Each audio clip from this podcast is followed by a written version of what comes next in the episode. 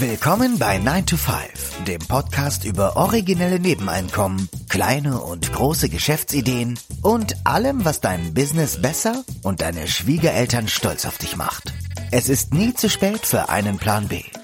Hier sind deine beiden Gastgeber, Ruben Alvarez und Christian Schmid.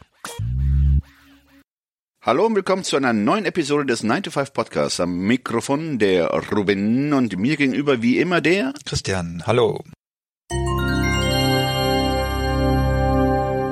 Der Titel der heutigen Episode lautet, warum deine Spleens dich reich machen können. Jetzt denke ich mal, der Ausschlag zu dieser Episode war ein Artikel, den Christian gelesen hatte. Ähm, ja. Da ging es mit dem Titel Weird as a Service war, war glaube ich, der Titel des Beitrags. Mhm. Richtig, und dann eingeleitet wurde ja in dieses Thema, wie Schüler, die durch Nonkonformität, so würde ich es einfach mal sagen, mhm. auffallen, sprich die ihre sozialen Kontakte abbrechen. Und ich meine nicht die sozialen Kontakte, die in der physischen Welt stattfinden, sondern soziale Kontakte, die über Apps, über Plattformen laufen. Und dass äh, diese Kinder ja wie quasi Aussätzige gesehen werden, weil sie die Ordnung durcheinander bringen. Mhm. Ähm, also Konventionen in Frage stellen. Mhm und ähm, dass diese Schüler ähm, ja praktisch ausgegrenzt werden, weil sie nicht mit dem Mainstream schwimmen, so ungefähr. Genau. Und in dem Artikel wurden, glaube ich, auch ähm, so weird und deswegen auch der Titel weird oder Spleen, äh, Spleens wurden ja auch so einige Side-Hustles aufgeführt, die aber so abgerückt erscheinen, dass äh, man gar nicht vermuten würde, dass man damit auch Geld verdienen kann. Wir hatten ja diesen Mietmenschen, ne, diesen Rent, Rent a Person aus dieser japanische Side-Hustle-Idee. Das ging ja auch so ein bisschen in die Richtung, das erscheint uns als Europäern ja wirklich sehr, sehr seltsam, sowas. Und ja, ich glaube, das übergelagerte Thema, das wir zumindest wahrgenommen haben bei diesem Artikel, war, dass es zwei Trends gibt, gerade gesellschaftlich, die fast gegenläufig erscheinen. Also das, was du gerade gesagt hast, ist ja dieser enorme Konformitätsdruck, der ja, finde ich, durch Corona noch verstärkt worden ist. Also eine, ein, ein Druck, sich sozusagen einem bestimmten, einer bestimmten Meinung zu einer bestimmten Sache zu unterwerfen.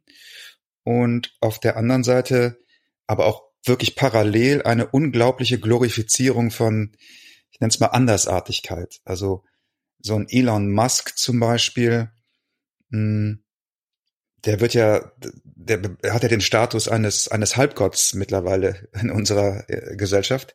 Ja, ich würde ihn eher mehr so in Richtung Rockstar äh, äh, stecken. Rockstar mit äh, großem Vermögen genau. und großer Einflussnahme. Also es sind zumindest in meinen Augen zwei Trends, die vielleicht auch einander bedingen, weil natürlich ein, ein, ein immer enger werdender Mainstream, sag ich mal, natürlich auch dazu führt, dass Leute ausscheren und ja, anders, anders sind. Und wenn man sich mal das Silicon Valley anguckt, jetzt ist es natürlich schon eine wahnsinnige Machtkonzentration, aber so in den Anfängen, das war ja, das war ja das Valley der Nerds. Also die, die früher in der Schule eben, sage ich jetzt mal, eher die Außenseiter waren, waren plötzlich, wie du es gerade gesagt hast, die wurden zu Rockstars. Und das ist jetzt so ein Trend, den wir alle kennen und aber vielleicht geht das ja noch weiter. Vielleicht ist jetzt gerade auch eine Zeit durch das Internet und den sozusagen globalen Markt, den natürlich die Riesen wie Amazon und so weiter nutzen, aber den kann ja auch jeder andere nutzen. Also da gibt's ja keine Beschränkung gibt es Möglichkeiten, seine Spleens, seine Eigenarten ganz anders dem Markt zu präsentieren. Und da wollen wir in dieser Episode heute drüber sprechen. Interessant dabei ist ja, dass gerade diese andersartigen über das Internet, über dieses neue neue Medium, also das neue Medium ist ja schon über 20 Jahre alt oder länger sogar, aber zumindest äh, ähm, ihre eigenen Echokammern finden können, ihre eigenen Communities, wo dann das Andersartige nicht mehr andersartig ist, sondern mehr die Normalität darstellt. Du hast ja im Vorgespräch dieses Bild benutzt, das fand ich sehr schön. Früher, wenn du in der Kleinstadt gewohnt hast, auf dem Dorf gewohnt hast und du hast dich für, es kann man mal nehmen, Kryptowährungen interessiert, dann wärst du wahrscheinlich damit ziemlich äh, alleine geblieben. Heute hast du über das Internet die Möglichkeit, dich äh, mit ganz vielen anderen äh, Kryptomanen zu vernetzen. Wie hast du die das, genannt? Ich habe die einfach mal Kryptomanen genannt. Okay, gut, ähm, ich habe was anderes verstanden.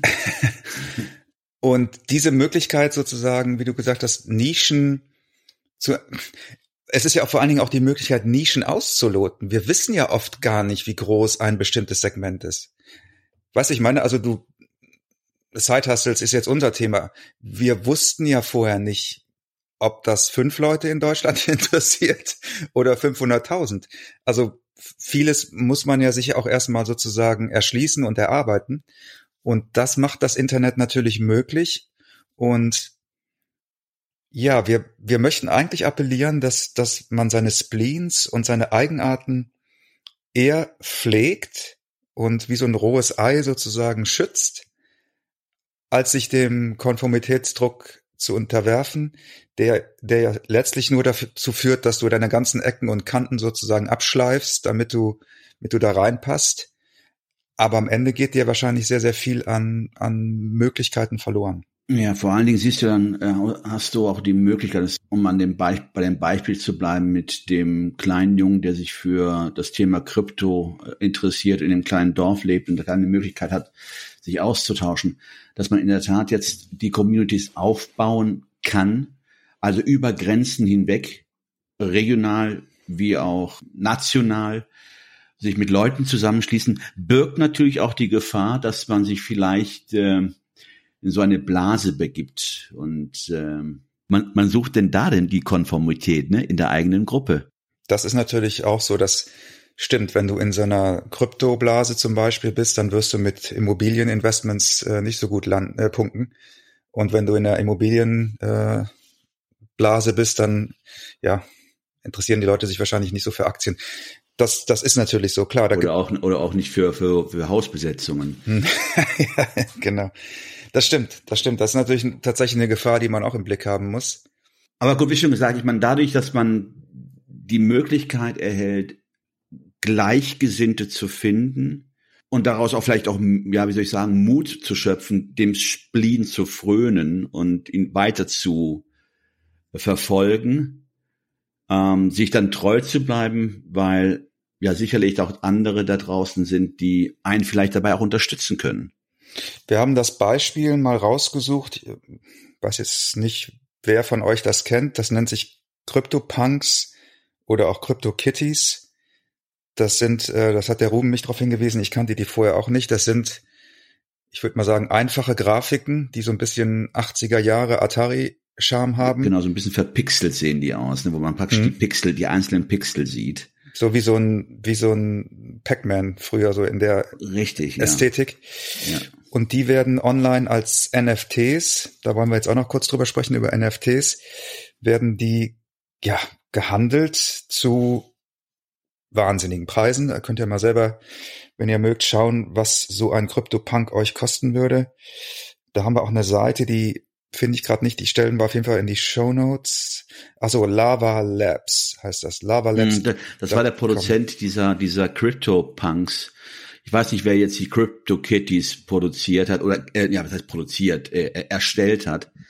Äh, aber diese CryptoPunks, ähm, in der Tat werden die gehandelt, aber die werden auf Plattformen gehandelt wie Crispy, Christie's oder Sotheby's, also auf Auktions- oder in Auktionshäusern. Ja. Und ich weiß, dass bei CryptoPunks äh, diese, das ist, glaube ich, eine Sammlung von tausend verschiedenen Punks, also diese verpixelten, ich nenne sie mal Atari-Punks, die wurden für mehrere Millionen verkauft. Es gab ja unlängst, ich weiß nicht, ob ihr es noch in äh, wisst, vor, ich glaube, zwei, drei Monaten als eine, als eine digitale Grafik eines Künstlers für sage und schreibe 63 Millionen Dollar versteigert wurde. Das, sagen wir mal, das, das, das äh, äh, nicht eigenartige, aber das Spezielle an NFTs, die der Christian gerade aufgeführt hat, sind diese non-fungible Token. We'll be right back.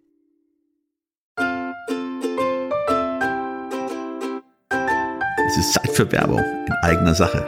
Aber keine Sorge, wir machen es kurz und schmerzlos. Wir, also Christian Schmid und Ruben Albert Barrera, die Leute hinter dem 9-to-5-Podcast, wir haben ein Buch namens Feierabendboss geschrieben. In diesem Buch zeigen wir, dass es möglich ist, deine eigenen Wege zur finanziellen Unabhängigkeit zu gehen, ohne komplizierte Finanzbegriffe oder trockene Ratschläge. Versprochen. 33 realistische Ideen für Nebenjobs sind darin enthalten, die du starten kannst, ohne deine Ersparnisse zu plündern. Es geht darum, dir mehr Optionen zu bieten, weniger abhängig von deinem 9-to-5-Job zu sein. Denk darüber nach, es deinem Chef bei der nächsten Kaffeepause zu erzählen. Hey Chef, ich werde mein eigener Chef. Feierabendboss ist ab sofort erhältlich. Überall, wo es gute Bücher gibt. Also schnapp es dir und lass uns zusammen auf die Reise gehen. Zu der Freiheit, die du verdienst.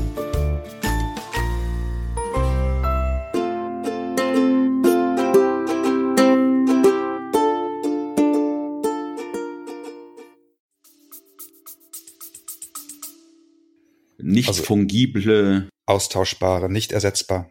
Richtig, nicht ersetzbar, einzigartige.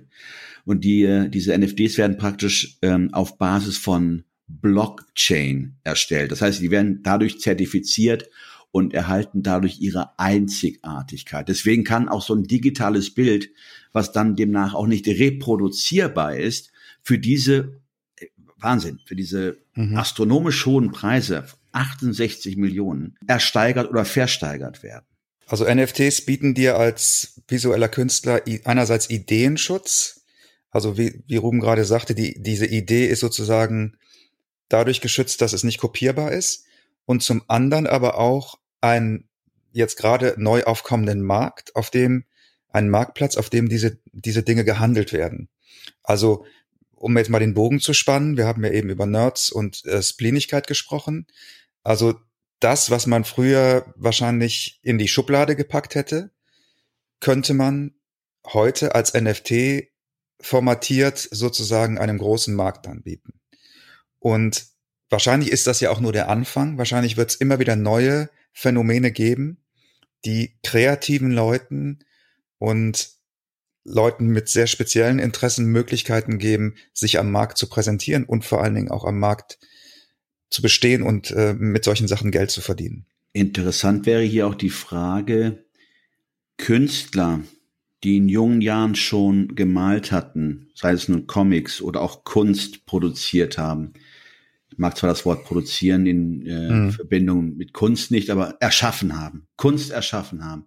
Wie sie denn früher in ihrer Jugend angesehen worden sind. Ob das dann ja, der Splinige, der nur malt, der nur zeichnet. Und auf jeden Fall haben diese Künstler jetzt durch dieses sogenannte Tool oder Instrument des NFTs die Möglichkeit, jetzt auch digitale Kunst zu erstellen und sie praktisch mit einem super langen Code zu signieren. Also mhm. Unikate zu verkaufen. Ich glaube, dadurch entstehen ja neue Märkte, auch gerade neue Möglichkeiten für Künstler. Also vielleicht für Künstler, die einen Spleen haben und jetzt auch einmal die Möglichkeit, Möglichkeit erhalten, äh, über Plattformen, die es momentan auch zuhauf gibt, digitale Kunst zu verkaufen. Ja.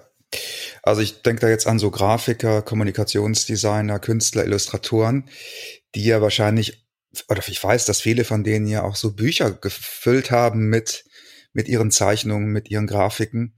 Und dafür gibt's jetzt einen neuen Marktplatz und die Möglichkeit, eben solche Sachen zu Geld zu machen. Und es ist, äh, ich finde, das ist keine Kleinigkeit. Also das ist tatsächlich eine, ja, eine Entwicklung, die, die sehr bereichernd sein kann um das Thema nochmal auf, auf Spleens zu bringen. Äh, da gibt's auch in diesem, den Artikel, den wir da ganz kurz oder den wir auch verlinken werden in den Show Notes, da wurden ja so einige Beispiele aufgeführt, wie Leute mit ihren Spleens Geld verdienen. Mhm. Das, äh, ich möchte einfach nur mal eine, ein paar aufzählen, damit man mal ein Gespür bekommt, was es da für Möglichkeiten gibt. Mode für Pflanzen war eine Sache. Sicherlich ein, ein Spleen, nicht wahr? Ähm, das war das Beste überhaupt. Rosa Handschuhe für Tampons.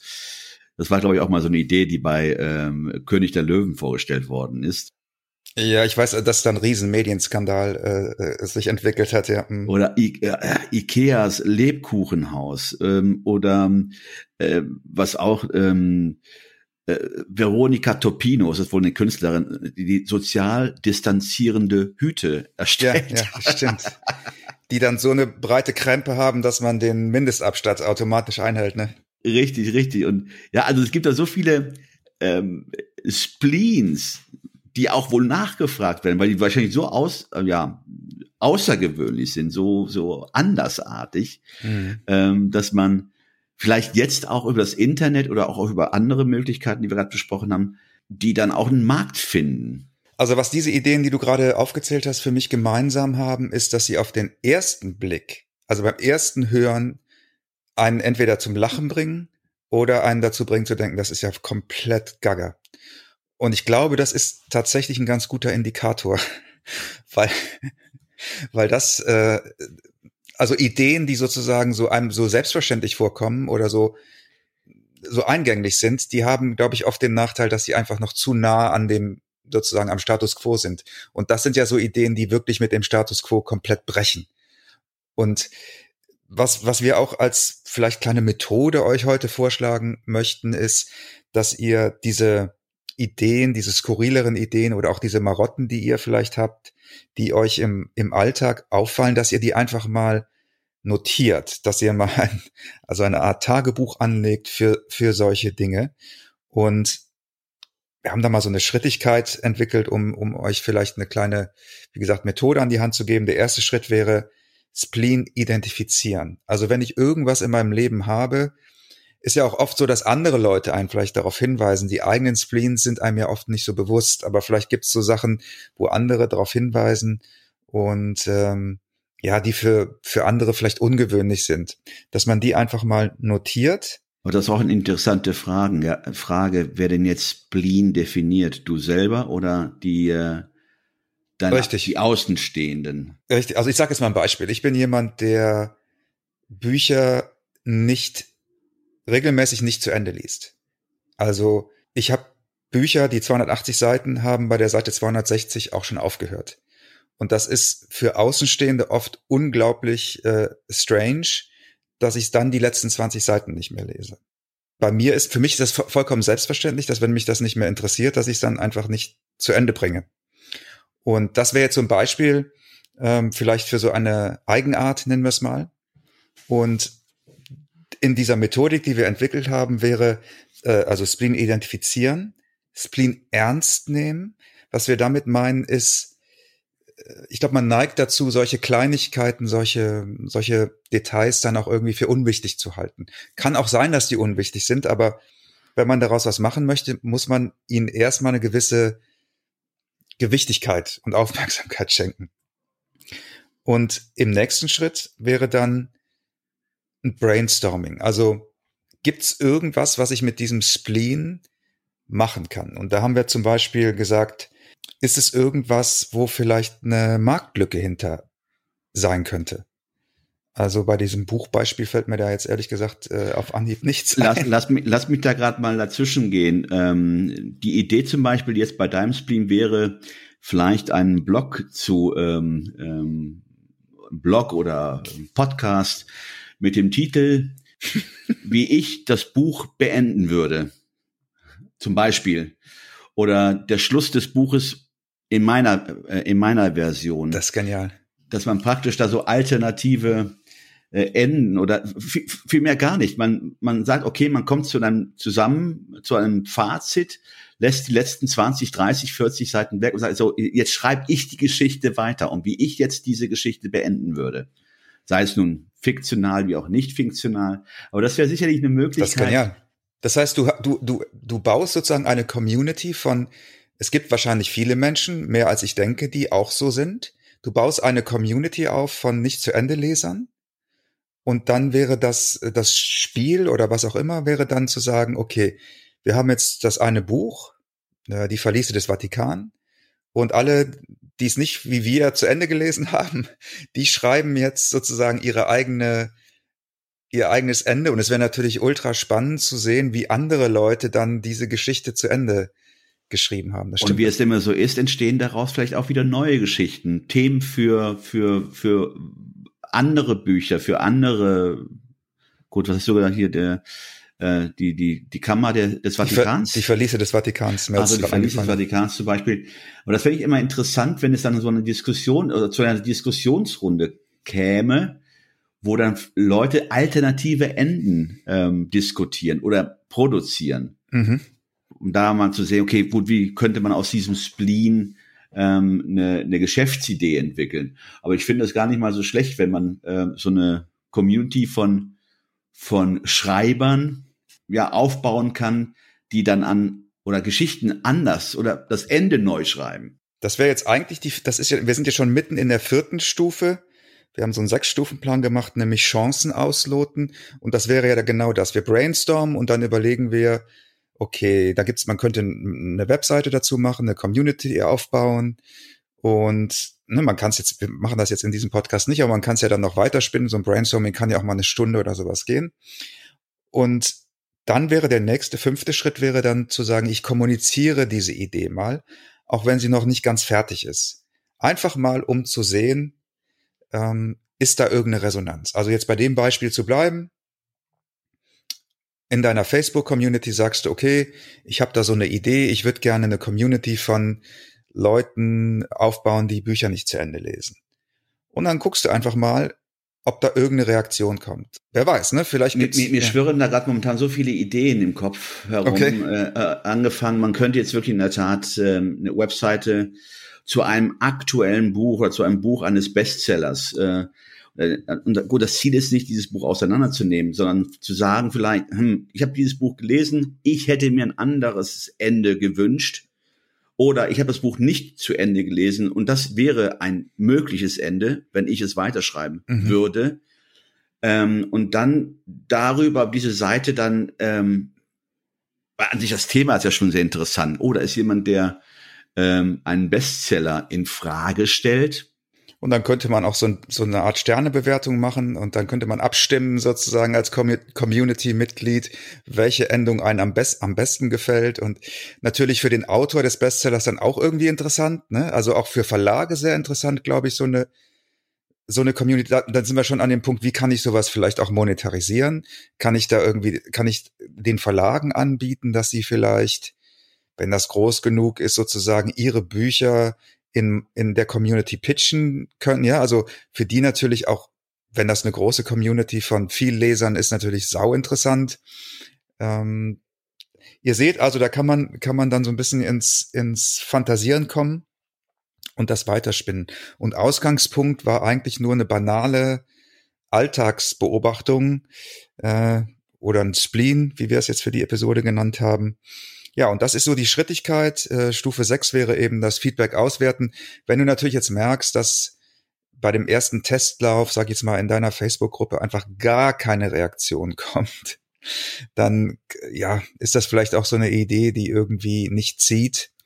Ähm, ist ja auch egal, du kannst diese, diese Schrittigkeit ja unendlich wiederholen. Also da gibt's ja auch keine, keine ähm, irgendeine Regel, die, die dich davon abhält, sondern das ist ja einfach nur ein Prozess, den du immer wieder durchlaufen kannst. Also lange Rede, kurzer Sinn. Äh, tu spleenst nicht einfach ab, ähm, sondern ähm, versuch da vielleicht mal einen anderen Hut aufzusetzen, wenn du mit Spleens oder Spleens analysierst oder vielleicht entstehen auch dadurch Möglichkeiten, die du so und ich meine, es gibt es viele, viele Beispiele im Internet. Wir haben ja einige, Be also einige äh, Ideen ja vorgestellt oder ähm, weird, also verrückte Spleens, womit ja tatsächlich Leute ja äh, ihren äh, ihr Leben bestreiten können, also äh, damit auch wahrscheinlich auch gut leben können.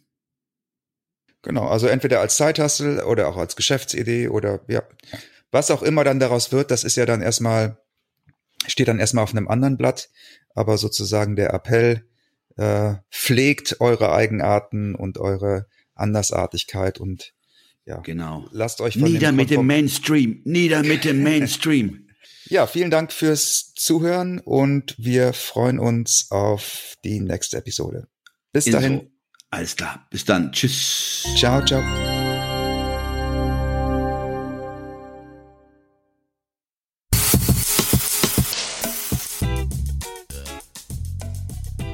Das war 9 to 5, der Podcast von Christian und Ruben. Alle in der Episode erwähnten Links findet ihr in den Show Notes auf 9to5.de.